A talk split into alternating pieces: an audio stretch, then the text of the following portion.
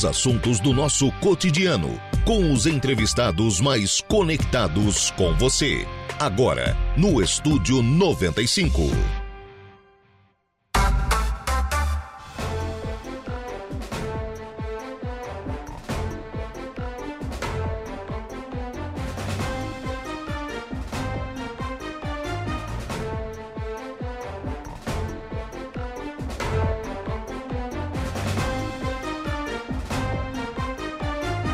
Agora são 10 horas e 1 minuto, 10 e 1, 22 graus é a temperatura. Bom dia!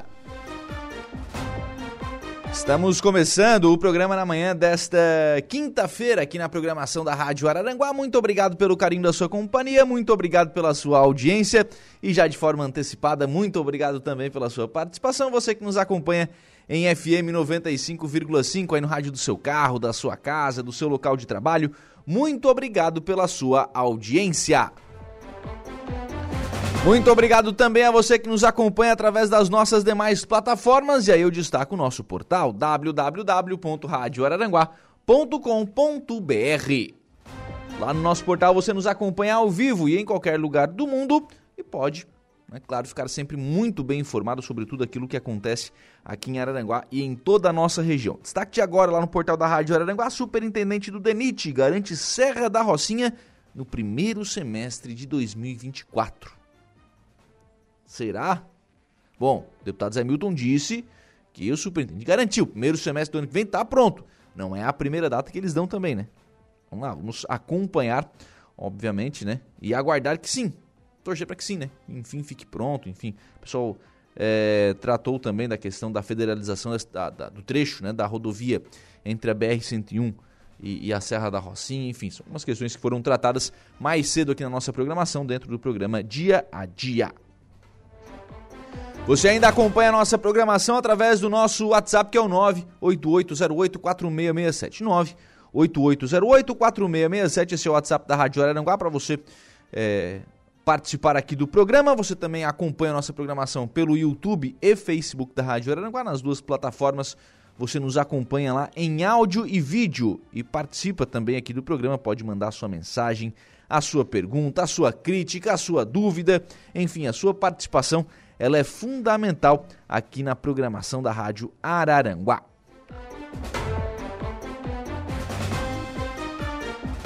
Trabalhos técnicos do programa a cargo de Kevin Vitor. 10 horas e 3 minutos. Eu só preciso começar o programa. Já está aqui no, no estúdio conosco o Afrânio Roncone, secretário de governo e agora coordenador municipal também da Defesa Civil. Mas só começar um programa com um aviso de. uma orientação, aliás, da Polícia Rodoviária Federal. É, duas questões. Primeiro, que os radares estão funcionando, as pessoas já estão recebendo aí as multas por conta dos radares aqui no trecho sul da BR-101. E segundo uma orientação da Polícia Rodoviária Federal para aquelas pessoas que utilizam carretinha. Você tem lá o seu carro normal e às vezes vai, muitas vezes, né, um pedreiro, enfim, vai transportar ali uma bitoneira, o cidadão vai levar um móvel para casa da praia e tal, e vai, não, vai, não vai contratar um, um serviço de transporte, vai utilizar uma carretinha. Só que a orientação da Polícia Rodoviária Federal é de que estas carretinhas precisam respeitar o limite de velocidade dos caminhões pesados. Ou seja, o limite de velocidade na BR-101 não é 110 é 90. Então, se você está andando de carretinha a 110 e passar por um radar, poderá ser multado. Fique atento a esta situação. Já tem algumas pessoas já recebendo, sendo notificadas com relação a esta infração de trânsito no trecho sul da BR-101. Então, fica esta orientação também uh, né, para você que utiliza aí de carretinhas. 10 e 4, recebo agora aqui nos estúdios da Rádio Araranguá o secretário de Governo da Prefeitura, Afrânio Roncone. Bom dia, tudo bem? Bom dia, Lucas. Bom dia a todos. O, o Afrânio, que agora, além da Secretaria de Governo, né, não deixa de ser secretário, mas assume também a Defesa Civil do município. Isso, a gente já acumula mais essa função aí, né? Além da Secretaria de Governo, a gente passa a ser agora coordenador aí da Defesa Civil do município para desenvolver esse trabalho também à frente da, da Defesa Civil. Ô, Frânio, é, Defesa Civil é, normalmente é um órgão que é visto no momento ruim, né? No momento da, da desgraça, da, da, catástrofe natural, mas é preciso fazer um trabalho fora desses momentos, né? De, de, de, de conscientização, de, de preservação, enfim. Como é que tu pensa em trabalhar na Defesa Civil? Exato, a gente acaba sendo visto nesses momentos, né? Que a gente torce para que não dê agora, agora para frente, aqui né? em Araranguá e enchente, né? Exato, é, as cheias, né, é o que uhum. mais é, atinge, né? E alguns vendavais que, que, que acontecem, né? Que, que acaba causando algum prejuízo que a gente acaba trabalhando um pouco mais à frente.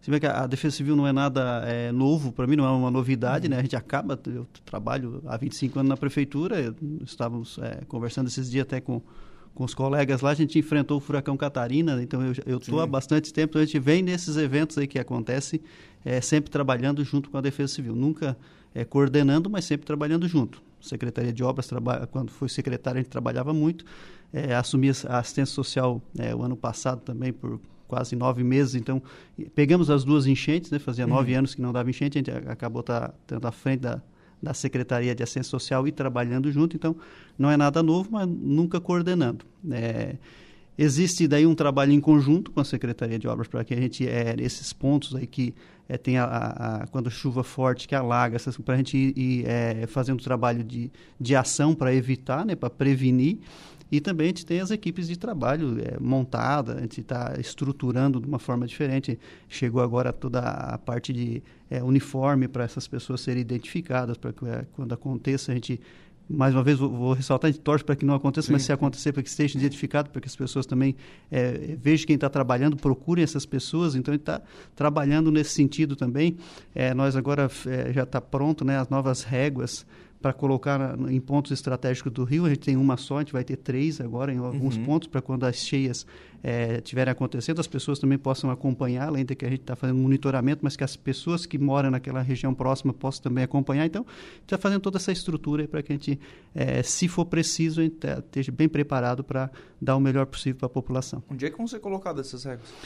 É, uma é aqui na, na próxima ponte Pêncil, pelo, pelo lado aqui da, da do centro, né, da parte, vamos, o pessoal se, se orientar na parte do centro, uma pela parte da barranca. Ah, aqui no centro já tem. É, já tem, então vai ser, vai substituída. É, ela, ela tá, é, foi revitalizada toda a pintura, né, vai ser é. substituída porque ela estava bem... Está desgastada, Bem né? desgastada, exato.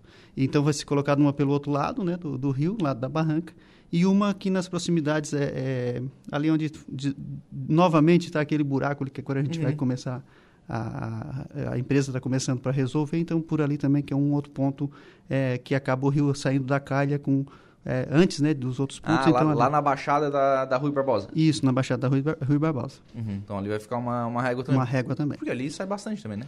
Sim, ali é, é os pontos mais onde o rio sai da, da calha é, primeiro, né? Então uhum. esses pontos é onde a gente consegue é, monitorar. Sim, e aí por isso que essas regras são importantes.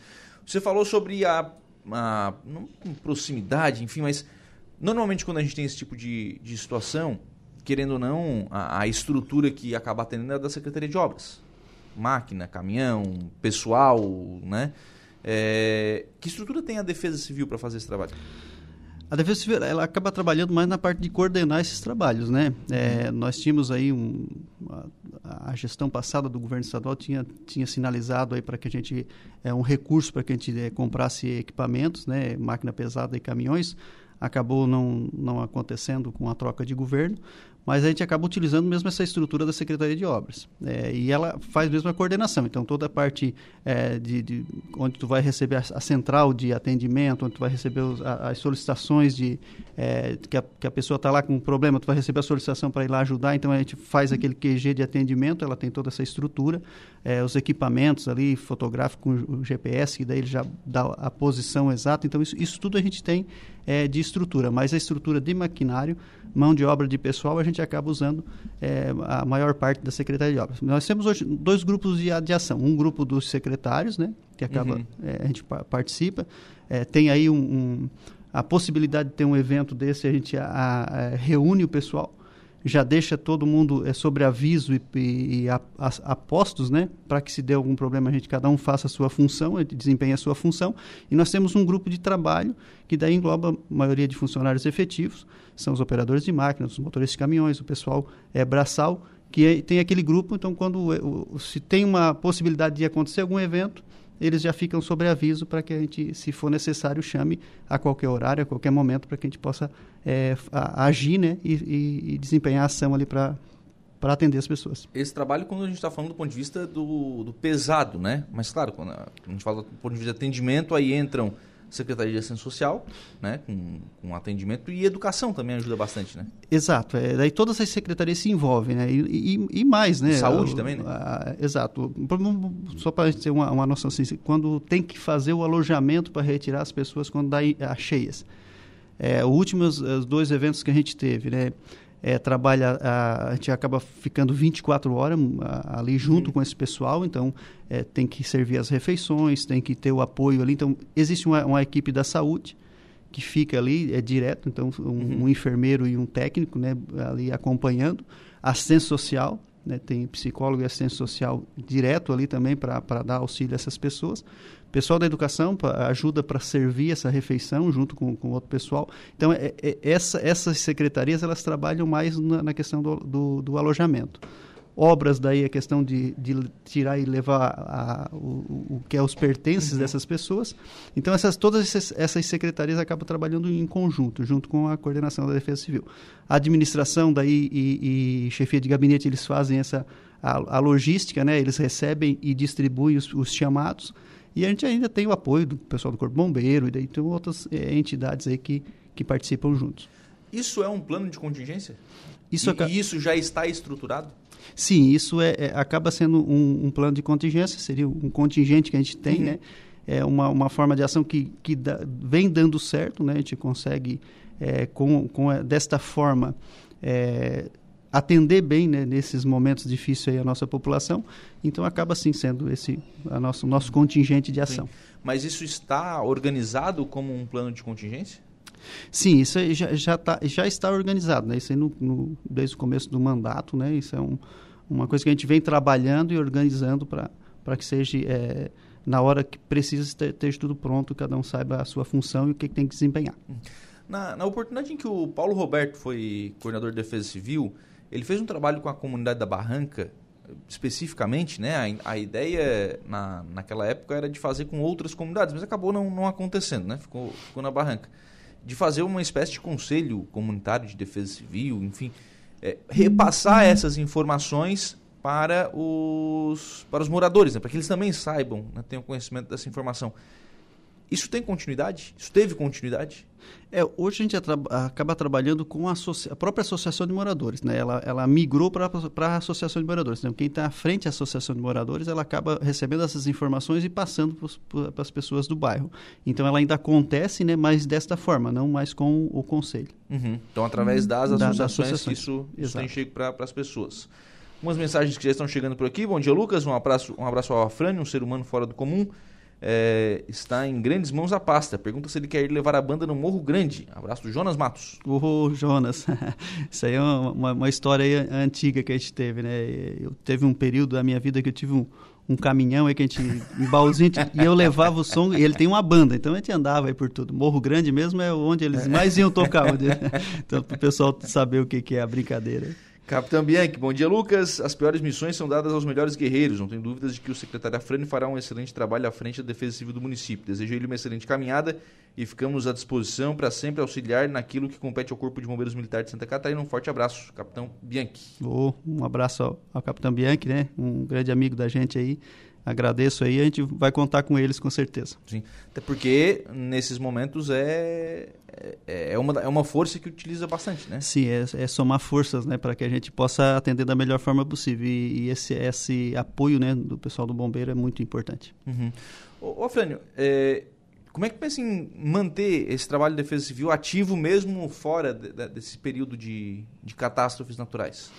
É, de, a, a, lógico que tem outras funções, né? Ah, uhum. Não aconteceu o evento, a gente não está trabalhando à frente, né? Na, naquele momento difícil ali, gente vai atrás de, nós temos que buscar recursos, né? Hoje um, nós tem uma, uma, uma, caminhonete da Defesa Civil ali que é deve ser uma 2014, vamos atrás de uma, uma nova, né? Acho que está uhum. na hora da gente renovar essa essa, essa frota aumentar né, a quantidade de, de equipamentos que a gente possa ter para trabalhar. Então a gente vai atrás de recursos também para estruturar cada vez mais a defesa civil e, e, e a gente atender de melhor forma né, a, a, população. Foi falado em uma oportunidade de um recurso, se não me falha a memória, na ordem dos 5 milhões para equipar a defesa civil. Né, que seria para comprar caminhões, máquinas, enfim, para fazer esse trabalho, de, especialmente de remoção da, das pessoas, né? É, o que aconteceu com esse recurso? Ele veio, ele não veio, e se ele não veio, ele vem. Esse é um, é um, recurso que foi sinalizado na administração passada, né, que é esse que eu falei no começo. Na administração do, estadual. Estadual, exato. Na administração estadual passada que acabou é, não se concretizando, né? Ela, na troca de governo, ela está lá em stand-by, vamos dizer assim. A gente vai atrás, vai correr atrás desse, desse recurso, ver se a gente consegue é, reaver esse valor para que a gente possa comprar, assim, é, era para comprar uma reta escavadeira, mais um caminhão, né? Para que a gente é, tivesse esse apoio é, desse maquinário para que a gente tivesse uma ação mais rápida e também ter esse recurso para que a gente possa ter é, ali é, o, quando acontece a gente precisa estar tá, hoje lá nós temos uma sala da defesa civil né que fica lá no uhum. Samai é, lá a gente tem equipamentos né equipamentos não é, é algumas coisas que para doação a gente tem colchão tem cobertor, é, travesseiro. Então, existe tem, estoque? Existe, existe um estoque. Tem lá as botas, né? É, o nosso pessoal que trabalha, esse contingente de trabalho e todos eles vão receber agora um kit, né? Para que estejam lá com eles. É necessário uma capa, uma bota, uma calça, uma camisa. Então, da Defesa Civil, que, que está lá para a gente distribuir agora, para que eles é, também não vai botar o pessoal aí, principalmente em cheias, Sim. né, que tem que entrar dentro d'água e coisa, para correr o risco de é, adquirir alguma doença sem o equipamento de segurança. Então isso está tudo é, adquirido. Tem esses, é, é, esses colchões, travesseiros, cobertores e, e, outras coisas que tem lá para a gente distribuir. É, a gente vai fazer agora, vai ficar, eu vou montar, né? A gente já está trabalhando a montagem, já peguei alguns editais para que a gente tenha um, um, uma, uma licitação pronta, né? Que seria um registro de preço não para que a gente adquirisse para ficar ali, mas para que é, em 24 horas, por exemplo, quem ganhar essa licitação tenha que entregar é, cesta básica, kit de limpeza, é, colchões também, que a gente tem uma quantidade, mas às vezes não é suficiente. Então, todas essas, essas coisas que é telha. é necessário ter, exato, telha para um vendaval, então está lá telha é, 5 milímetros, 3, está tá tudo lá já especificado que a gente vai é, botar nesse registro de preço para que numa emergência a gente possa é, adquirir, comprar com uma forma mais rápida para atender as pessoas. Porque infelizmente quando depende do Estado para esse tipo de ação, demora muito, né? É, o é, ele, é, que a gente tem, depende do tipo do evento, a gente não consegue também que o Estado Sim. envie, né? Então, ah, e, e, é bem isso. Às vezes, é, quando chega, né, os kits de limpeza nas últimas duas cheias que a gente teve, que é para que as pessoas limpem a casa para poder voltar eles acabam vindo depois que a pessoa já voltou para casa. Então, é, é, né? é, tem que ser antes, né? Então, por isso que a gente tem que ter aqui também esses kits de limpeza, mesmo que depois a gente consiga novamente com, com, com a Defesa Civil do Estado, mas a gente tem que ter aqui é, para que a gente possa é, ter uma resposta mais rápida, né? É, até por característica, né? Vamos lá, quando a gente está falando de cheias aqui em Araranguá, o cidadão fica fora da que acaba sendo afetado, né? Ele fica fora de casa quatro, cinco dias, sete quando, quando bastante, né? É rápido, né? Sim, sim. É, é, as últimas que a gente teve, acho que é, uma foi, Ficaram foram dois, três, três, dias, né? três dias apenas, é. Então, outra um pouquinho mais, acho que foi cinco dias. É bem isso, é um máximo uma semana aí, o pessoal já está voltando. Então, tem vezes que não.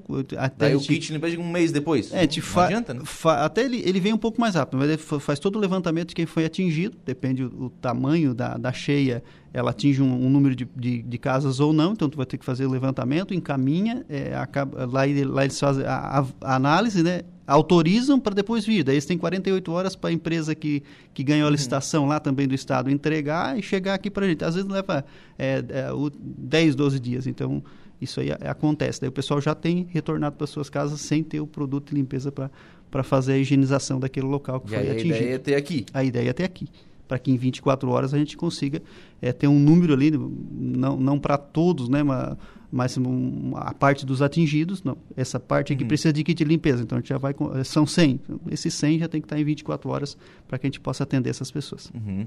A Marne Costa está por aqui. Bom dia, Lucas e ouvintes. Um abraço para todos. Eh, pro, pro Afrânio Roncone e pode contar com o Lions Clube Araranguá. O Lions é uma entidade sempre mais, mais um, né? ajuda bastante, né? E obrigado aí, um abraço a Marne também. A Edna Macedo, bom dia, grande abraço a vocês dois, sucesso e bom trabalho para o Afrânio frente à Defesa Civil do município. Obrigado, Edna, um grande, um grande abraço. Marcelo dos Santos, bom dia, Lucas, secretário. Gostaria de pedir para dar uma olhada num poste que está com uma lâmpada queimada na rua Bernardo Vicente Ramos, em frente ao número 198, no bairro Coloninha, na rua do Colégio João Matias. Está mais de 15 dias apagada. Já marcamos o poste.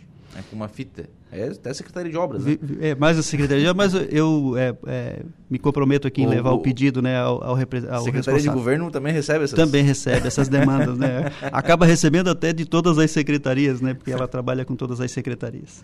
Ô, ô Afrânio, é, do ponto de vista regional, né, na Defesa Civil, a gente tem uma certa estrutura aqui, né?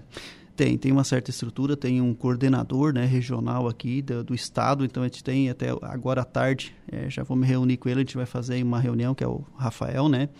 É, para conversar, para deixar bem também alinhado né, essas, essas questões, a, da, quando necessário, da, da, forma que a gente vai agir, e para que também a gente tenha esse suporte deles, que é importante. Então, eles uhum. têm uma, uma estrutura é, do Estado que, que funciona é, bastante aqui também. Então, teve um avanço aí de sei lá, uns, talvez uns 15 anos para cá, né, quando teve um evento é, desse grande que deu um, um, prejuízo enorme, principalmente com muitas vítimas no estado de Santa Catarina, então foi é, é, criado essa de forma mais forte, né, a uhum. ação uhum. da Defesa Civil e a nossa criou, região também a tem. a Secretaria de Defesa Civil do Estado, né? Exato. Então é, é, é então é, 50 anos esse ano. 50 anos de Defesa Civil no Estado é. Aí Aí você tem uma secretaria, bom, você tem uma secretaria, tem um secretário. Tem um secretário, ele vai brigar por orçamento. Daí já começa a ter dinheiro para fazer algumas ações, né? Exato, daí tu tens a estrutura, tu tens onde buscar, né? Então é, é, é onde fica, é, facilita bastante e, e auxilia bastante a, as, as coordenações, né? as coordenadorias dos municípios, né? Uhum.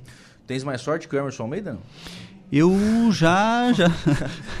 o Emerson assumiu, já pegou duas, três enchentes já, né? Não dá também. Vamos tirar esse azarado daí. Eu, eu espero ter, né? Até para que as pessoas também não sofram tanto, né? Então a gente vai estar vai tá aí rezando bastante para que isso aconteça. Não, brincadeiras à parte, mas assim, é, tem que estar preparado, né?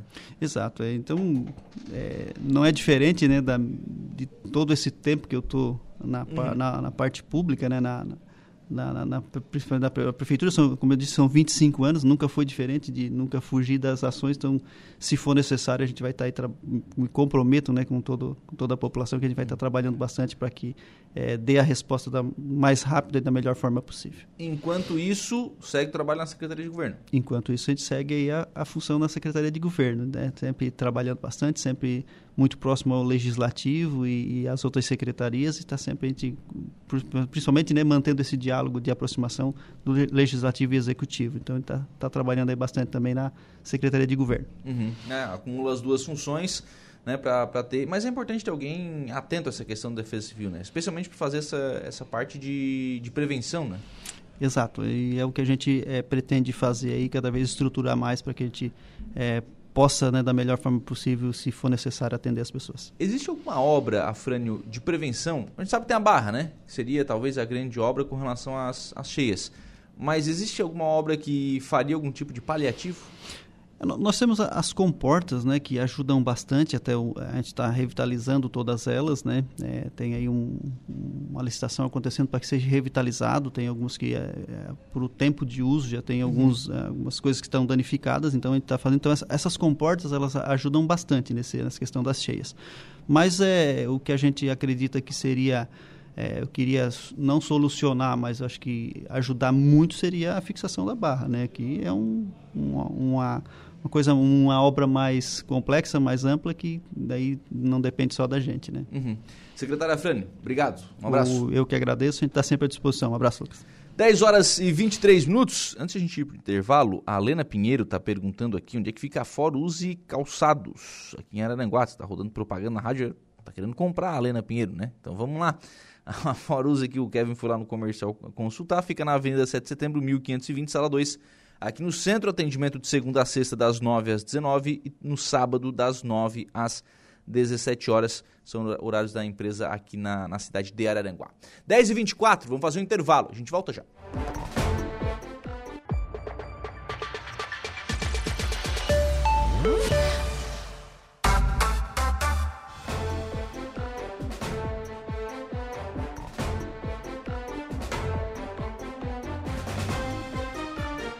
Agora são 10 horas e 37 minutos, 10 e 37, 22 graus é a temperatura. Vamos em frente com o programa na manhã desta quinta-feira aqui na programação da Rádio Araranguá. Registrando aqui uh, mais participações de ouvintes. Alena Pinheiro. Fica perto do que? Ah, fica perto do quê? Hum, 7 de setembro, 1520. Eu vou olhar aqui, viu, Leandro, onde é que é certinho e depois, depois eu te passo certinho, tá? Uh, bom dia aqui para ouvinte Eva Guimarães Scheffer, que está nos acompanhando aqui pelo nosso. e participando, né, aqui pelo WhatsApp da Rádio Arananguá. Ah, deixa eu é, fazer aqui o registro. Acontece no próximo domingo o, a posse canônica do padre Jonas Emerim, Jonas Emerim Velho. Como já foi divulgado, né, o padre Maxwell está saindo de Araranguá, ele vai a Roma, né, vai fazer seu, seu mestrado, e quem vai assumir os trabalhos aqui no, no Santuário Nossa Senhora Mãe dos Homens será o padre Jonas Emerim Velho. E acontece então a posse canônica do padre Jonas no próximo domingo, às 19 horas, no Santuário Nossa Senhora Mãe dos Homens. Então fica o registro aqui e o convite, né? As pessoas católicas, enfim, possam participar aí desta celebração. 10 horas e 37 minutos, estou recebendo aqui nos nossos estúdios vereador Samuel Nunes, vereador Samuca. Bom dia, tudo bem? Bom dia, Lucas. Bom dia a todos os ouvintes da Rádio Araranguá. Situação lá na, na Sanga da Areia, né? Especialmente ali atrás da, de onde está sendo reformada aquela balança que tem ali na BR-101. A CCR iniciou um trabalho para fazer ali uma espécie, né, uma estrutura, enfim, para evitar que é, veículos mais altos, o objetivo, né, para evitar que caminhões fujam do, do trabalho da balança. E isso está afetando os moradores, Samuca. Pois é, Lucas. É, ali no bairro Santa Catarina, né? A balança fica no bairro Santa Catarina. A, a comunidade está um pouco preocupada, porque com a reforma do posto de, de pesagem, a CCR vai fazer ali um limitador, né? Um limitador, o que vai impedir, né? Veículos de maior porte de transitarem por ali. Porém, aquela região se caracteriza, né? Por uma região agrícola ainda, é, se caracteriza por ter muitos moradores caminhoneiros na, na, região sul da nossa cidade e o transporte escolar das crianças, né, que se, se faz de ônibus por ali, por aquela, por aquela via, uma via muito antiga do nosso município, é, pode ser impedido, né, por, por conta da instalação de um, de um limitador de altura. A comunidade não foi ouvida, né, eu, eu defendo que, em primeiro lugar, a, a comunidade precisa ser respeitada, precisa ser ouvida, e simplesmente querem lá instalar esse, esse limitador e a gente está é, tá aqui para pedir né, para a CCR que ouça a comunidade, que se avalie melhor, porque se a intenção é inibir essa, essa, essa fuga, do... essa fuga da pesagem, é, eu não vejo como um, uma grande alternativa, porque nada impede do caminhoneiro usar, por exemplo, a outra marginal, né? Sim. A marginal leste da, da rodovia. Passa então, por um elevado ali por baixo. Eu acho que é, é algo que, que não teria tanta funcionalidade né, no, no momento. Uhum. O, o, que eles estão fazendo ali é colocar um limitador, uma estrutura de metal. Limitador, um aí... Uma trave, né? É. E uma... aí coloca ali e aí não passa um caminhão. Uma trave, já foram feitas as, as sapatas. Ali, né? Já foram feitas as sapatas, mas não, não foi instalada ainda a trave, né? Uhum. E a gente, saindo daqui da entrevista, eu vou em Tubarão, no, no escritório regional da CCR, vou, vou lá conversar com o pessoal da comunicação para ver se a gente chega né, num, num consenso e que pelo menos a comunidade seja ouvida, né? Que eles apresentem então uma alternativa, porque simplesmente restringir o tráfego de, de veículos maiores, para mim não é a não é a solução, uhum. né? Como já falei, Existem pessoas ali que, que trabalham com agricultura que têm máquinas agrícolas grandes, que têm caminhões. Uh, existe ali uh, olaria, existe ali empresa de, de artefato de cimento, uh, a próprio parque industrial, a saída sul do parque industrial, muitos caminhões usam aquela, aquela via como saída, porque a gente não tem uma saída sul, né? Uhum. Para a BR-101. Aquela via é, é usada como saída sul. Então, acho que a, a, a, o limitador ali na, naquela rua não é a solução ideal. Sim. Aí a ideia é levar essa situação até a, até a CCR para ver o que, que, que, pode ser feito.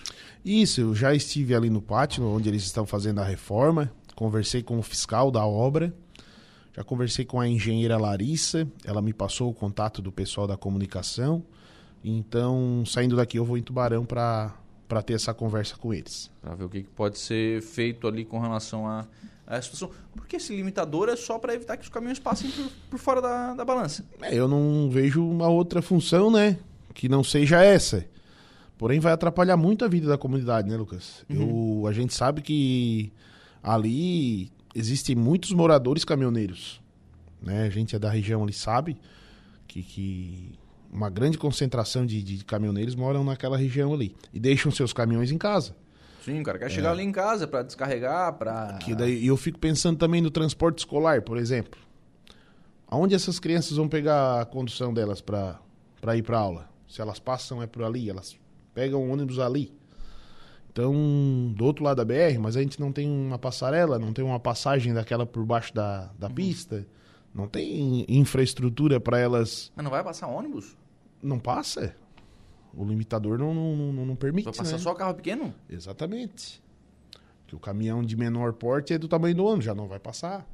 Uhum. Porque o excesso de peso se dá com o caminhão grande e se dá com o caminhão menor, né? Sim. Que é o peso nos eixos. Sim. Então a gente vai lá para tentar achar uma saída para essa situação. E claro, a comunidade né, é revoltada também, né? A comunidade revoltada, eh, daí tu sabe que nesse momento já, já se fala em fechar rua, em protesto, e a gente não quer isso. A gente quer conciliar, quer, quer fazer as coisas, solicitar as coisas da melhor forma possível. Uhum. Douglas Michels, bom dia Lucas, gostaria de mandar um forte abraço ao meu amigo vereador Samuca, parabenizar pelo seu trabalho em nosso município. Grande Douglinhas, um abraço meu amigo. Isabela Dal Ponte Panato, esta obra é muito ruim para a comunidade, vai prejudicar a mobilidade e o comércio local. É verdade. Zé. Mais a questão do É comércio. verdade, também. é verdade, tem mais a questão do comércio. Com certeza vai, vai prejudicar sim. Que pode, o pessoal do comércio não, não vai nem chegar, né? Como é que vai chegar uma mercadoria, por exemplo? Tá aí, tá aí mais uma questão. Vai, inviabiliza completamente, né, Lucas? É, é, um, é um bairro que é colado na, na, na marginal da, da BR-101, então é, é difícil de fugir né, da, da- daquele, daquele trânsito, né? A gente vem trabalhando duro para que o prefeito pavimente aquela rua ali, que é uma rua antiga, e só que não faz sentido, né? Fazer uma pavimentação, fazer um asfalto ali se tiver um limitador. É, o, o trânsito precisa fluir, né? A- As coisas precisam acontecer. E então que a CCR ou, ou a Polícia Rodoviária Federal ou, ou a NTT, DENIT, que façam fiscalizações naquele trecho. Se eles querem que as pessoas não furem a pesagem, que intensifiquem as, fi- as fiscalizações. Seria uma saída, né? Não de imediato já colocar um, um limitador. Porque eu vejo, falo, torno a falar que não é a, a solução ideal. Pelo relato da comunidade Samuca, é, de fato o pessoal foge para ali? Foge da balança? Eu não tenho essa informação, Lucas. Eu a balança ali, em tempos ela funciona, em tempos ela não funciona, né? A gente acompanha de- sabe, né? desde muito tempo isso e a gente nunca sabe quando ela está funcionando ou não. Eu, sinceramente, não acompanho, não vejo esse- essa, essa, essa ocorrência, até porque se o trânsito de caminhões desviando fosse tão grande, de A repente comunidade a comunidade né? iria reclamar. Então, como eles estão contrário disso, eles estão é, sugerindo que não se coloque esse limitador, eu vejo que o trânsito não é tão intenso e, e essas, essas, esses furos de, de pesagem não aconteçam com tanta intensidade. Bom dia, Marcel da Concretubos. Parabéns ao vereador Samuel por abraçar essa, essa causa. Obrigado, Marcel. Um abraço aí pro, pro Marcel também. É, Rua Bento Lúcio Prudêncio. Lixo faz três semanas sem pegar. Opa! Aí Tem que dar uma olhadinha. né? Alô, Zé Pura. É, tem que dar uma olhadinha aí nessa, nessa situação. Ah, bom dia, meu amigo. Quem tá mandando mensagem aqui é o Tuca Maia. Um abraço, Tuca. Tuca Maia, que também tem empresa de transporte lá na região, Tuca né? tem empresa de transporte, sabendo que a gente está falando, né? É da região ali também, tem uma empresa no, no bairro Santa Catarina, uma, uma grande empresa ali. E, e com certeza também não, não é a favor de- dessa instalação. Thaís Dal Ponte dos Santos. Essa obra irá prejudicar o comércio local. Com certeza, Thaís. Concordo contigo. É, vai acabar afetando sim, né? Porque aí não chega nada, né? Não chega, não tem como chegar, chega né? não sai também, né? Se tiver ali uma, lá, uma empresa de material de construção, se um caminhão pequeno já não passa... Inviabiliza. É, até chega, né, Lucas? Mas os contornos que precisam Ah, ser não, dados, não, né? Daí, daí não dá, né? É, qual é a empresa que vai gostar de estar. É fora da, É. fora da realidade, né? Fora da realidade. Exatamente. A, a solução, na, na, na sua opinião, Samuca, tá lá na, tá DANIT. A, solu a solução é intensificar a. CCR, né? É. É. onde você vai à tarde, né? Exato, em Tubarão, eles têm um escritório regional ali. Já vou tratar também da daquelas meia lombadas que tem na- nas marginais ali, que o pessoal desvia para não passar pela Ah, lombada. Também, também. que está ocasionando diversos acidentes, inclusive com morte, já teve ali. Eu já fiz um requerimento há um tempo atrás e, e não fui respondido ainda, mas vou, já vou tratar desse assunto com eles, que eu acho que é, um, é um, uma solução barata para a CCR, né? Uhum. E vai estar aí com certeza salvando vidas. O Tuca Maia tá dando uma ideia aqui diferente, viu? Ele disse que a balança aqui em Aranguá tá no lugar errado. É, era para ser lá em Passo de Torres, onde não tem desvio. Também. Né? Daí agora eles já fizeram um investimento alto aqui, né? É, de tantos anos, né, Tuca? A balança ali, eu concordo contigo. E porque existem várias rotas, né, Lucas? Se querer desviar, a rodovia Antônio Silveira é uma, né? A Marginal Leste é outra. E, e existem rotas, a gente sabe. E eu acho que por isso que eu acho que essa solução da, do limitador não, Não vai não é efeito. funcional, não vai surgir o efeito que eles querem. efeito. O, a Renata Dal Ponte Nunes, as empresas e o comércio local serão prejudicados. Verdade, Renata. A Maiara Dal Ponte, o comércio e a área industrial do bairro não estão sendo levados em consideração para esta obra. Pois é, o pessoal não foi ouvido. não foi ouvido. Simplesmente está sendo feita a reforma, que é legal, né? A gente é, gostou de ver, né? Que, que aquilo ali vai funcionar novamente. Porém, o pessoal não foi ouvido é, quanto a essa mudança na rotina da comunidade, que afeta diretamente né, a rotina da comunidade. Outra coisa, Lucas, é existe uma discussão ali que eu, que eu preciso confirmar ainda se aquelas duas sapatas estão dentro da faixa de domínio da, da rodovia. Porque, falando com o engenheiro, é, do, do, do meio da rodovia, a faixa de domínio é 30 metros. E a rua está depois dos 30 metros. Então ainda existe uma discussão, né? Sobre isso aí. De repente aquela rua é do município. Eu vou ver com o pessoal lá da CCR também essa questão. Então, existe vários, várias questões aí que precisam ser debatidas antes de, de, de- eles tomarem né, essa atitude. Sim, é, é exatamente o que ela levantando que a Maiara também. Ó, esse tipo de obra não precisaria ser discutida com o município antes de ser realizada. Quem autoriza esta barreira, né? É, Ontem eu falei com o prefeito César, ele iria também é, designar o. Acho que era o diretor de trânsito para estar acompanhando essa situação. E, e vamos ver o que vai acontecer. É, acompanhar aí essa, essa visita a, Bra- a- a Tubarão hoje à tarde, né? Para tratar aí dessa questão. Então, porque acaba afetando, né? Acaba afetando os moradores ali do, do bairro. O Samucante projeto apresentado ontem. Apresentamos um anteprojeto é, tratando da, do valor das bolsas estágio. Estão muito defasadas, né, Lucas? E a gente sugere, né, o anteprojeto, uma sugestão para o prefeito, para o executivo, que, que reavalie esses valores para dar mais para valorizar mais né, né, os estagiários, para para dar para eles condições de, de pagarem seus estudos, né? A gente sabe que o preço do- dos estudos não, não é algo barato e a bolsa estágio tá, tá com valor muito aquém, né? Inclusive de diversas cidades aqui da MESC que a gente fez uma pesquisa. Existem cidades da MESC que pagam 1.600 reais no estágio de, de 30 horas, enquanto que aqui em Araranguá não chega a metade disso. Então a gente fez uma proposta que não é esse valor todo, né? É um reajuste justo. Ah, Hoje o estagiário na, na, na prefeitura e na Câmara é o mesmo valor? Sim. Quanto é que recebe um estagiário hoje?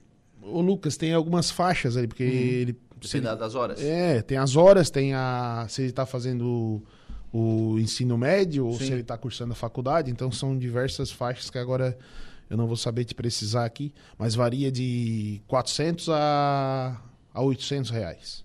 Ah, não, tem, Nossa. tem, tem cidades pagando o dobro daí. Exatamente. Uhum. Então a gente a gente propôs e espera, né, que o prefeito analise com carinho essa situação, porque eu ouço de, de estagiários, ouço dos seus familiares, né, que que não dá, inclusive por muitas das vezes se encontra dificuldade de, de, de contratar, né? Então a gente O prefeito Evandro chegou. Ó, depois tem conversa. depois tem conversa. e encontram dificuldades, porque o valor realmente não, não é atraente, né? Uhum. A gente não quer que eles ganhem dinheiro, mas a gente quer que eles sejam valorizados e que consigam pagar seus estudos. Uhum. É, meu amigo Lucas, tá, este é bom, parabéns, vereador Samuca, pela iniciativa de defender os moradores do bairro. Estamos juntos, Silvinho da Madalena. Oh, obrigado, Silvinho, obrigado. Da Madalena sempre acompanhando também. O, o Samuca, então saindo daqui indo a Tubarão. A Tubarão. Vamos Tubarão. agora, antes do meio-dia, ainda tentar chegar lá. Não sei se vai ser possível, mas no máximo, primeira hora da tarde, a gente já vai estar tá reunido lá. Legal. Obrigado, Samuca. Um abraço. Muito obrigado, Lucas. Sempre à disposição. 10 horas e 52 minutos, 10 e 52 em frente com o programa sempre em nome aqui do Angelone. No Angelone Araranguá, todo dia é dia. Quem faz conta faz feira no Angelone e não escolhe o dia, porque lá todo dia é dia. Quem economiza para valer passa no açougue do Angelone sem escolher o dia, porque na feira, no açougue, em todos os corredores, você encontra sempre o melhor preço na gôndola e as ofertas mais imbatíveis da região. Então baixe o aplicativo aí no seu celular e abasteça. Mas vamos agora ao Notícia da Hora, Igor Klaus. Qual será o seu destaque? Provas do concurso público de Ermo serão realizadas em Jacinto Machado, Turvo e Ermo. A seguir tem mais informações no Notícia da Hora. Notícia da hora. Oferecimento: Giasse Supermercados, Laboratório Bioanálises, Rodrigues Ótica e Joalheria, Mercosul Toyota e Bistrô e Cafeteria, Hotel Morro dos Conventos.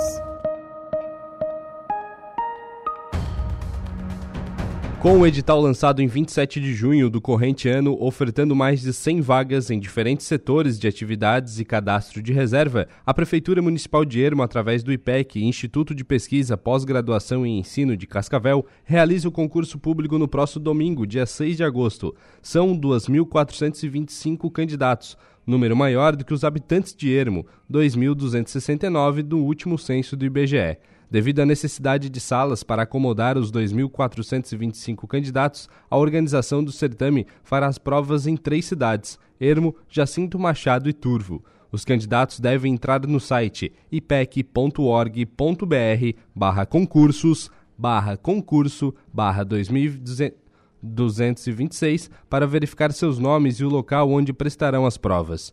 O site do IPEC não emite comprovante de inscrição. Para, fa para fazer a prova, basta que o candidato apresente um documento de identificação oficial com foto e estar munido de caneta esferográfica azul ou preta. Não será permitido a apresentação de documentação na forma digital. Eu sou Igor Claus e este foi o Notícia da Hora. Os assuntos do nosso cotidiano. Estúdio 95.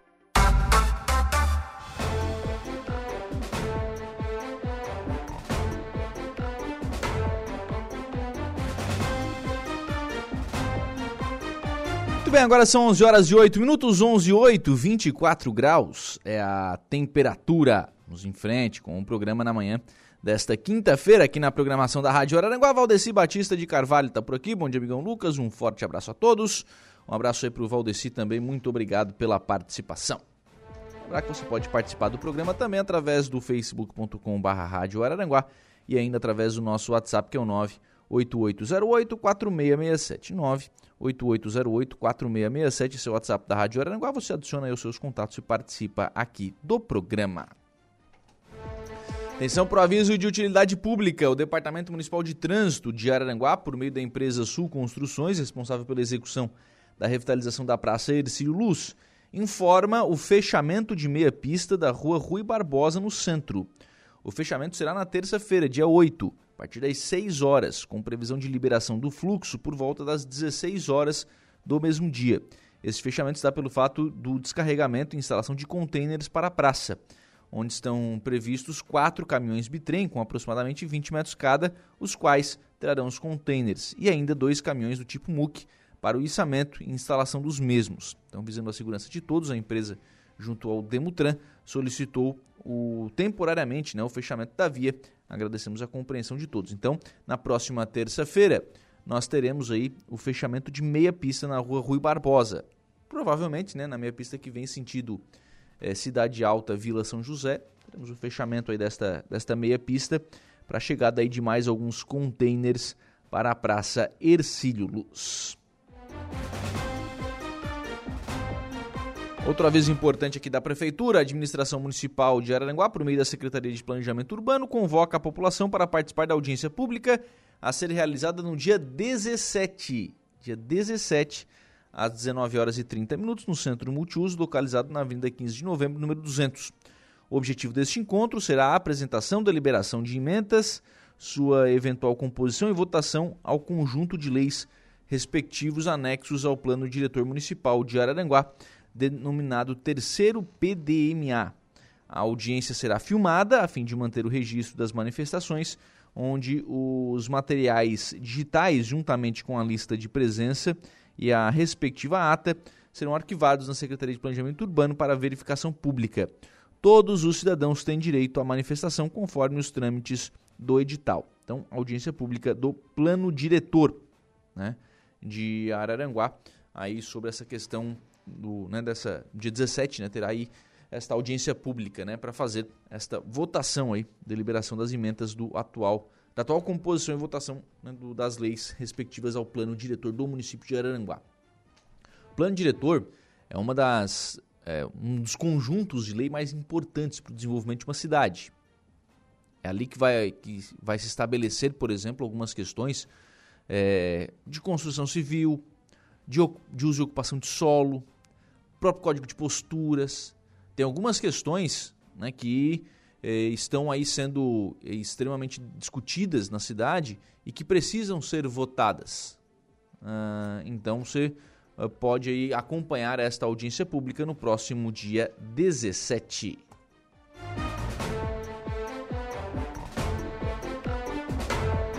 Onze horas e 11 minutos. Agora sim, já na linha conosco, prefeito municipal de Turvo, prefeito Sandro Sirimbelli.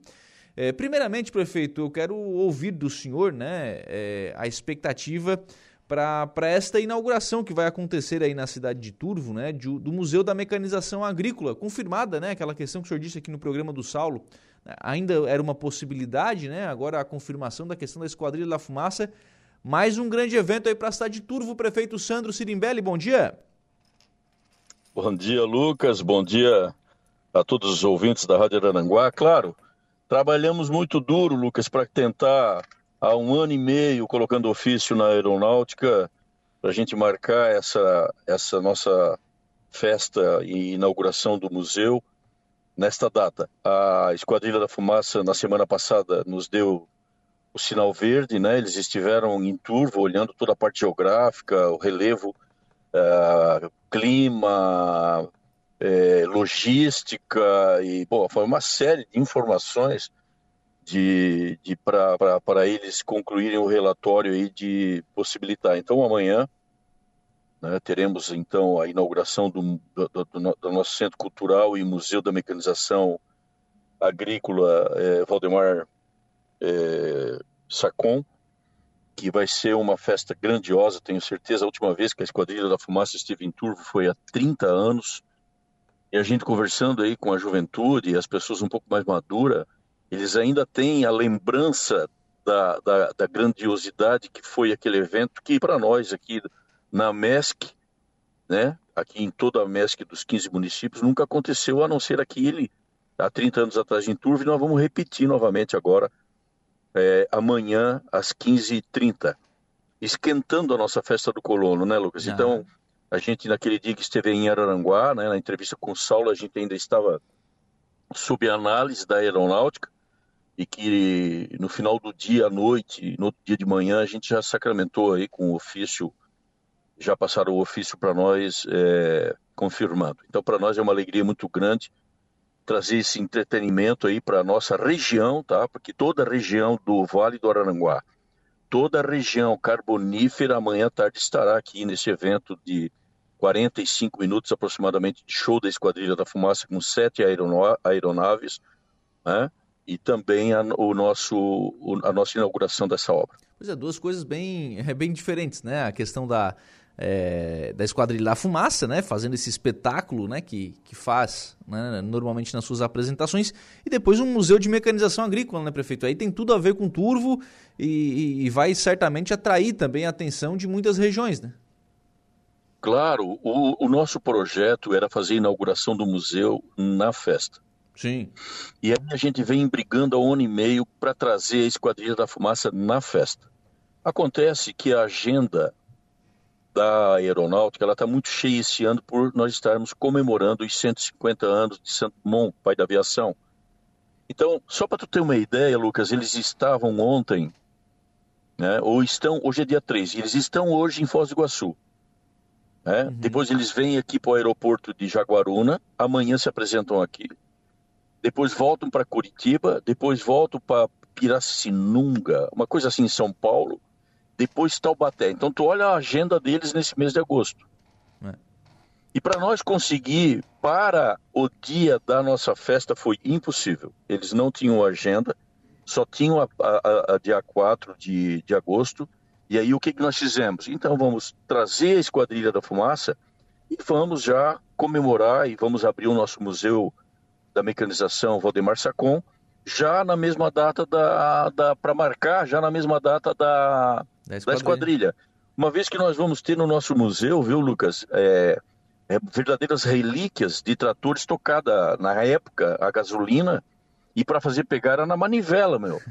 Então tem ali aqueles, aquele Ford, né, Zetor, tem Ford, tem Zetor, tem John Deere, tem várias marcas ali que quem, quem gosta, né, Massey Ferguson, é, Mahindra.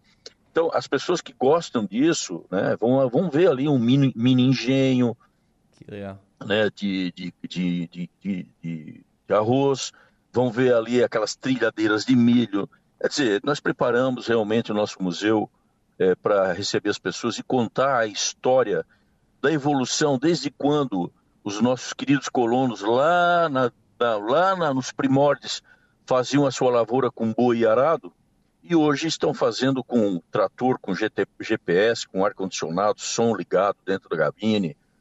Quando eles colhiam o, o, o, o arroz, a cegueta, né, indo para a roça de pé descalço, que não tinha bota para botar no pé na geada, e hoje eles estão aí com ceifadeira, com, com GPS, que é só, é, é só, é só trabalhar no computador de bordo que ela faz a colheita sozinha. Então, quer dizer, existe uma evolução dos últimos 70 anos aí na parte de tecnologia na, no agronegócio sensacional. E aí nós queremos apresentar isso para o público. É, quem não tem história não tem cultura, né, prefeito? Então acho que o museu é acaba, acaba lembrando um pouquinho da, da história. O pessoal acha que hoje essa barbada aqui é todo mundo com, com trator, é, trator novo, trator moderno, mas nem sempre foi assim. E é, ainda hoje nem todo mundo é assim, né? Não, não. A realidade desse pessoal que veio para cá desbravar essas nossas terras aí, cheias de floresta aí, que tiveram que destocar tudo abraço, rapaz. É. Era maricá para tudo quanto é lado, tiveram que cortar tudo abraço. É. Entendeu? Não, os caras passaram muito trabalho. Nós temos que sempre valorizar o nosso antepassado.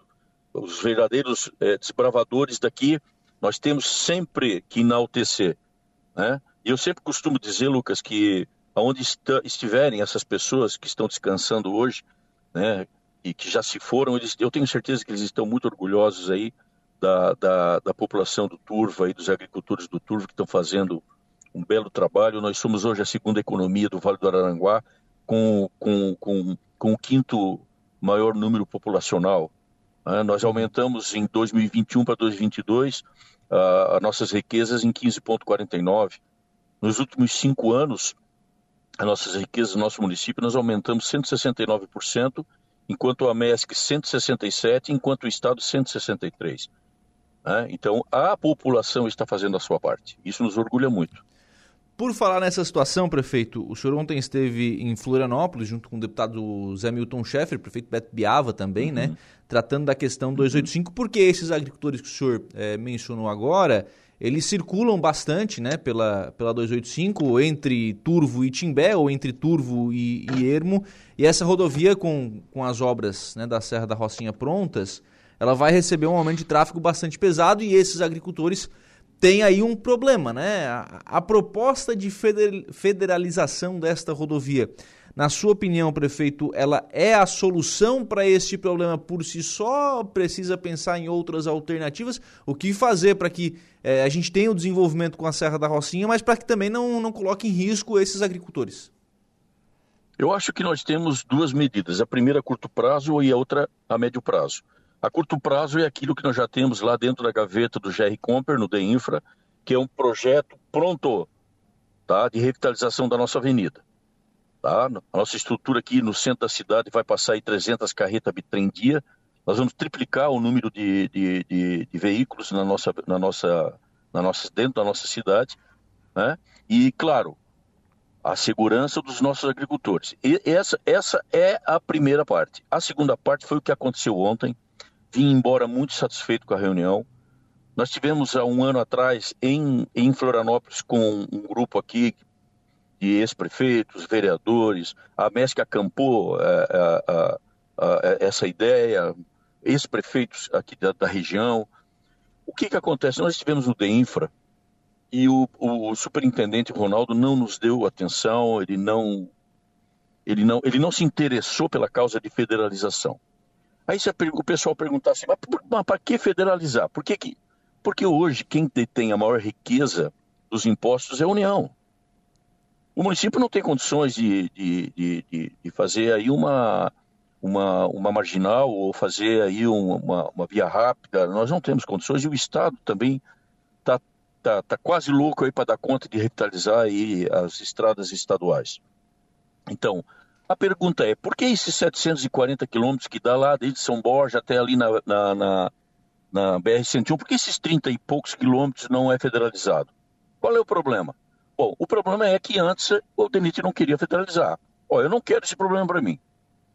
Só que quando o Jerry Company esteve aqui, há uns 20 dias atrás, no gabinete aqui no Turvo, nós tratamos sobre a revitalização da nossa avenida e, e tinha, junto com ele, o Vicilar Preto, que era um ex-superintendente do DENIT, que hoje está no DENFRA.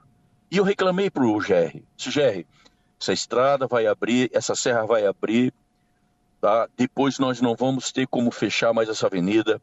Nós vamos ter muito problema de acidente, cara. Nós precisamos resolver de uma vez por toda a federalização deste trecho. Timbé 101. Queira ou não queira, pega Timbé do Sul, pega Tur, pega Erme e parte de Araranguá. Sim. São quatro municípios. Aí, para minha surpresa, o Vicilar Preto disse assim para mim: essa é a hora, prefeito, de vocês tratar sobre isso. Essa é a hora, porque nós já tivemos uma conversa com o Denise a respeito. Ó, quando ele me disse isso, o deputado Zé Milton estava do meu lado. Eu pedi ao deputado, então o senhor marca lá uma, uma audiência com o novo superintendente para nós ir lá ver quais são as novidades. Pô, rapaz, nós fomos ontem lá, estava lá o Betinho Piava, como tu falou, estava o deputado Zé Milton, que abriu as portas para nós, junto então com o Alisson Rodrigo, de Andrade, de Andrade, que é um profissional engenheiro de carreira do DENIT. E ele sabia de todo o histórico, de toda a preocupação. E ele já sabendo disso, quando ele assumiu em Brasília, lá ele disse que tinha duas prioridades. Ele já estabeleceu como duas prioridades de federalização. A 163 lá no oeste e a 285 no extremo sul. Mas nos deixou muito felizes porque nós vimos a lâmpada no fundo do túnel. Né? Aí, hum. o que, que nós combinamos? Primeiro, é uma exigência, é uma exigência do DENIT para que, primeiro, o Estado faça um inventário desses 33 quilômetros. O que, que é um inventário? É contar como essa obra está. Tem buraco, não tem acostamento, tem rótula, tem drenagem, não tem drenagem, para eles saberem o que, que eles estão assumindo. Ou seja, o que, que o Estado está passando para a União. Então, primeiro, o inventário. Segundo, segundo eles pediram é, para que a gente fizesse um projeto de adequação de capacidade. O que, que é o projeto de adequação de capacidade?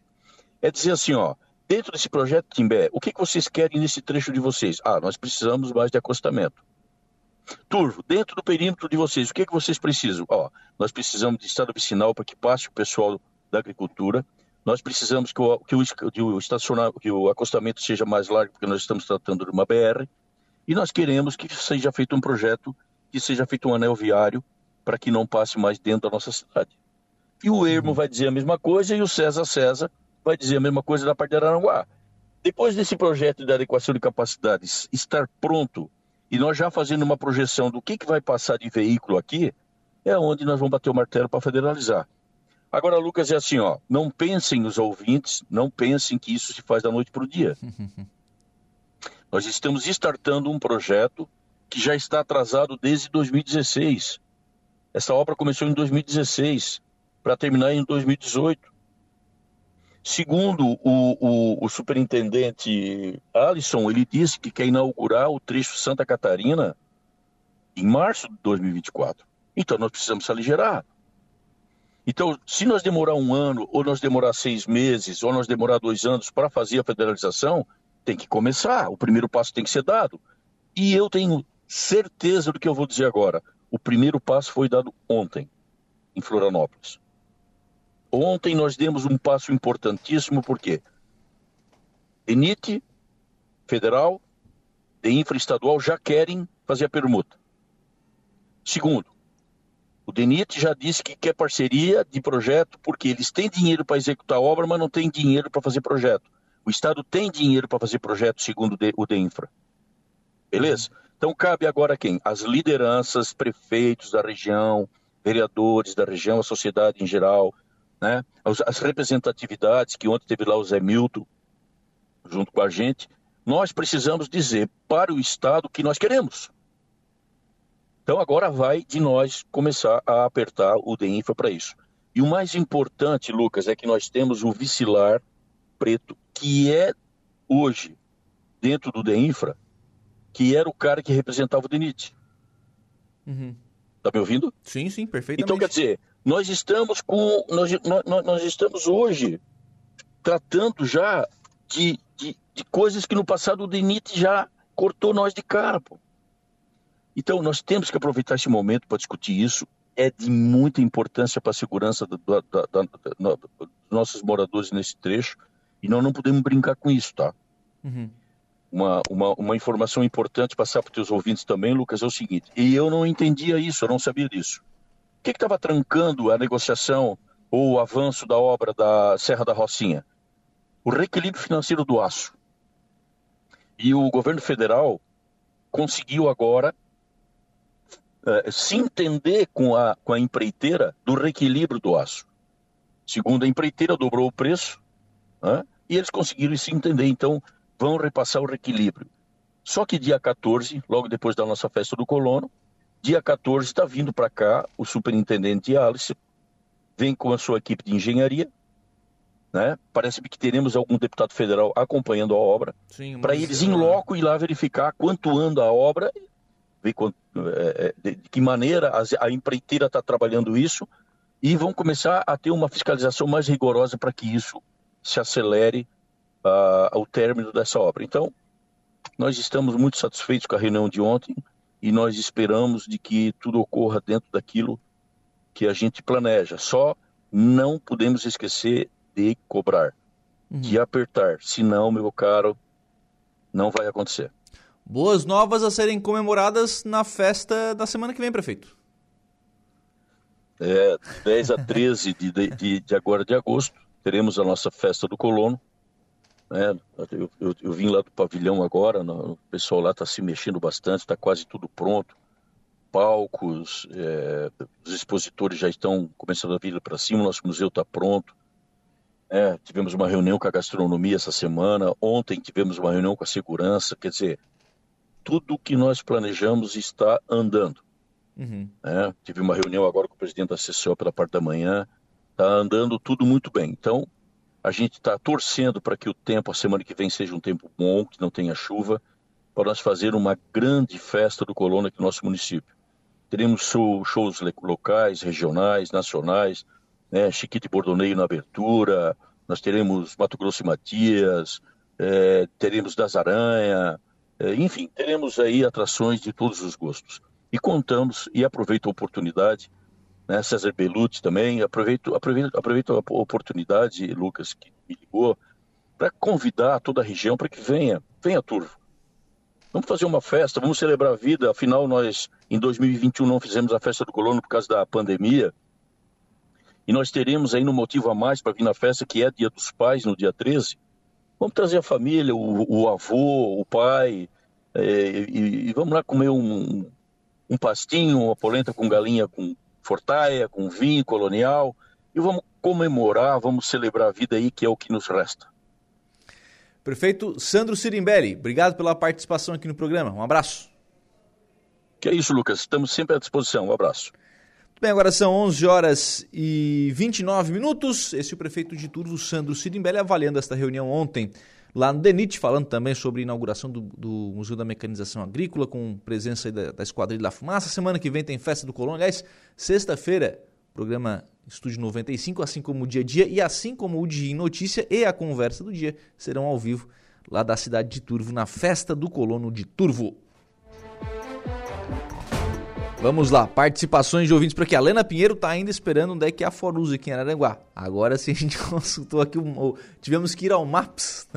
ô, ô, Lena, é, ali na 7 de setembro, tá? Ali próximo a Correia Baque, ali na, naquela, naquela quadra grande ali. Se você está indo do centro em direção ao bairro Cidade Alta, à sua esquerda. Se você está vindo da Cidade Alta para o centro, à sua direita. Mas ali próximo da, da Correia Baque, da Mais Circus, enfim, ali naquela quadra ali, fica o endereço que está colocado aí da, da loja, viu? Obrigado pela audiência. A Sandra da Silva também conosco, bom dia, Lucas. A Evelise Rocha, eles mandou aqui no WhatsApp também, dizendo que hoje tem saúde e bem-estar animal às 17 horas. Ah, no, no, no programa de Notícia, que hoje será com a Laura Alexandre, viu? Não, não mais com o Gregório Silveira. A Laura volta hoje de férias. É, de castração será tratado hoje, né? Multirão de castração dia 20 do 8 é, vagas so valor social, vagas limitadas. Então teremos aí este multirão de castração que será divulgado hoje no Momento Pet aqui na programação da Rádio Araranguá. 11h31, a gente havia ainda programado para hoje uma conversa com o Cristiano Souza, que é o diretor do Hospital Regional de Araranguá, sobre a questão de um, de um golpe né, que aconteceu envolvendo aí algumas, né, algumas pessoas eh, e envolveu o nome do hospital, enfim, já vou falar sobre isso. Essa entrevista vai ficar para amanhã, tá? Porque o Christian está, neste momento, em Florianópolis, em uma reunião com a secretária de Estado da Saúde, secretária Carmen Zanotto, tratando de algumas questões envolvendo, obviamente, o Hospital Regional de Araranguá. Então, amanhã a gente traz a palavra do Christian aqui no programa. O, o que aconteceu? O, qual é o relato da pessoa que acabou sendo vítima deste golpe, né? De que ela tem um familiar internado no hospital, recebeu logo cedinho, sete da manhã, uma ligação, né, dizendo o seguinte, olha, aqui é do, é do médico do hospital e tal, é, você tem um familiar internado é, e esse familiar precisa de um medicamento. E o hospital está em falta desse medicamento e esse medicamento custa 250 reais. A pessoa foi lá e fez um Pix. Depois, né, isso, ligação não, perdão, por mensagem. E aí depois recebeu uma, logo na sequência, uma outra mensagem: olha, seu, né, seu familiar está aqui, está tá utilizando uma, uma, alimentação e tal, 150 e tantos reais. E foi. E mais outra, e não sei o quê, né? E tal.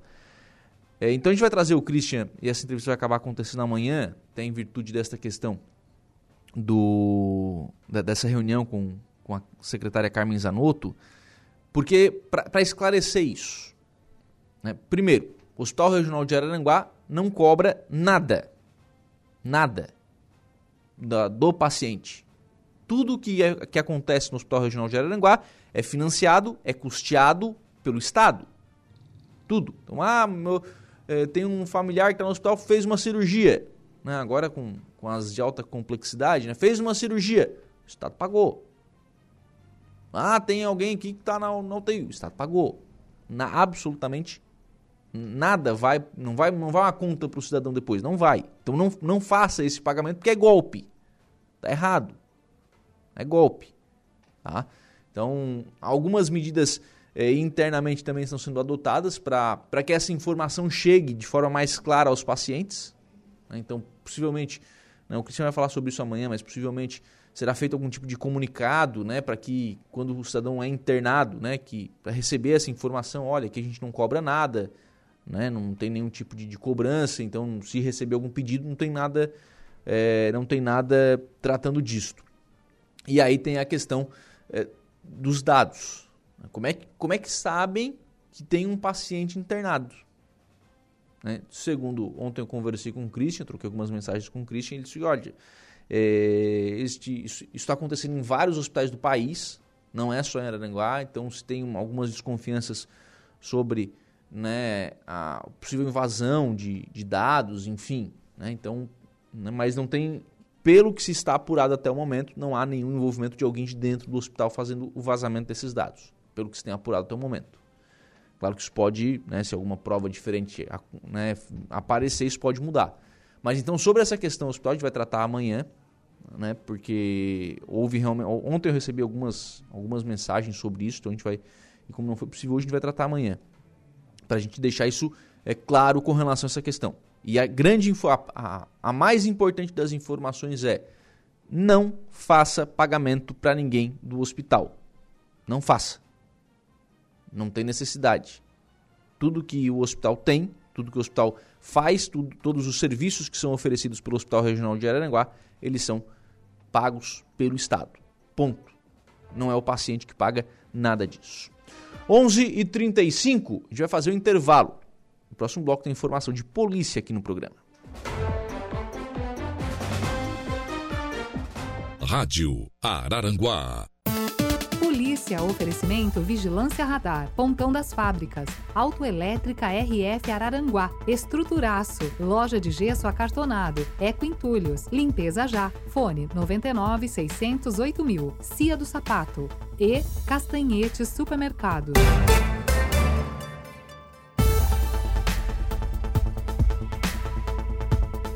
Muito bem, agora são 11 horas e 46 minutos. Nós vamos à informação de polícia. Jairo Silva, bom dia. Bom dia, Lucas. Conforme a Polícia Militar, a apreensão ocorreu por volta de 18 horas e ontem, quarta-feira, dia 2, viu, Lucas? No bairro Guanabara, aqui em Araranguá. A guarnição da Rocan, em rondas pela rua Antônio Ramos, passava em frente a uma residência conhecida pelo tráfico de drogas e viu quando dois jovens que estavam no imóvel empreenderam fuga, mas foram abordados. No entanto, um deles conseguiu escapar por um terreno baldio e não foi localizado. Porém, no seu trajeto foi encontrado a porção de maconha pesando 31,4 gramas.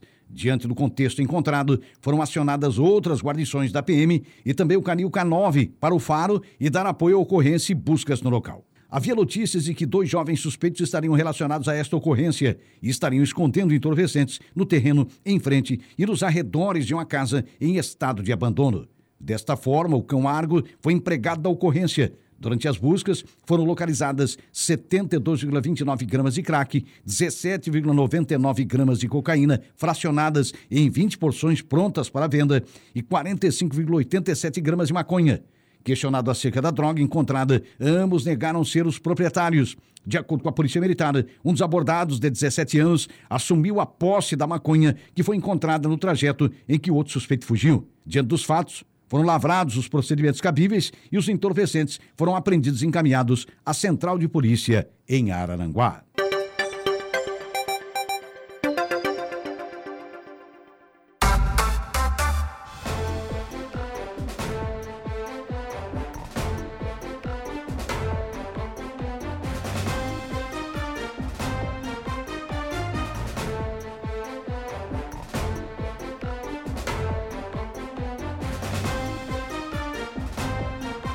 São 11 horas e 51 minutos, 24 graus é a temperatura. Vamos em frente com o programa na manhã desta quinta-feira.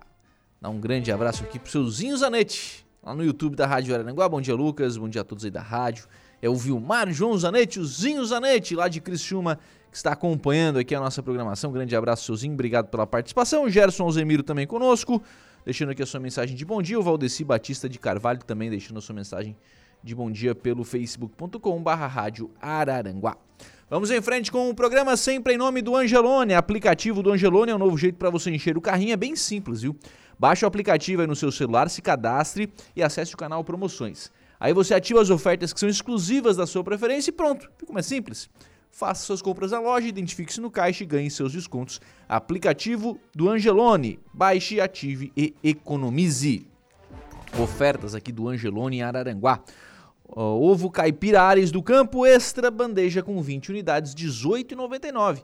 Filé de peito de frango sadia, pacote 1 kg, 12,90. A paleta bovina Best Beef, pedaço, R$ 25,90 o quilo. São ofertas que você encontra no Angelone Araranguá.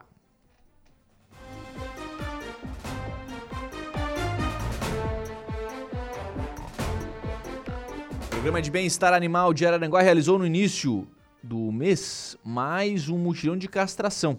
foram 120 animais castrados, sendo 75 cães e 45 gatos, entre machos e fêmeas.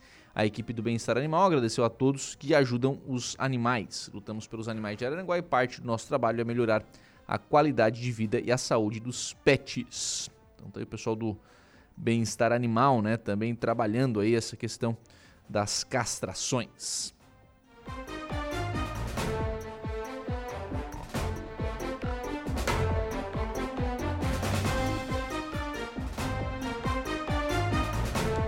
Recebo e registro o convite do Hospital Dom Joaquim, sob gestão do Instituto Maria Schmidt. Tenho a satisfação em convidá-lo para a inauguração de oito novos leitos de UTI geral em um suporte vital de alta complexidade, mais uma ampliação do IMAS, com o objetivo de prestar a melhor assistência a todos os pacientes da região. Acontece essa inauguração no dia 4, amanhã, às 10 horas da manhã, lá no Hospital Dom Joaquim, em Sombrio. Então, inauguração aí de oito novos leitos de UTI, né, que são extremamente importantes aí para o sistema né, de saúde pública, para o SUS aqui da região.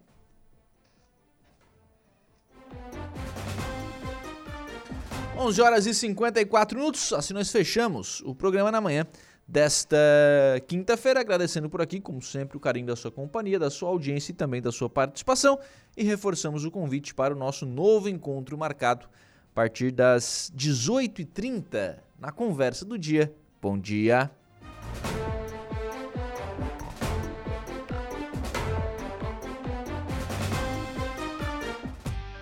Estúdio 95, de segunda a sexta, às 10 da manhã.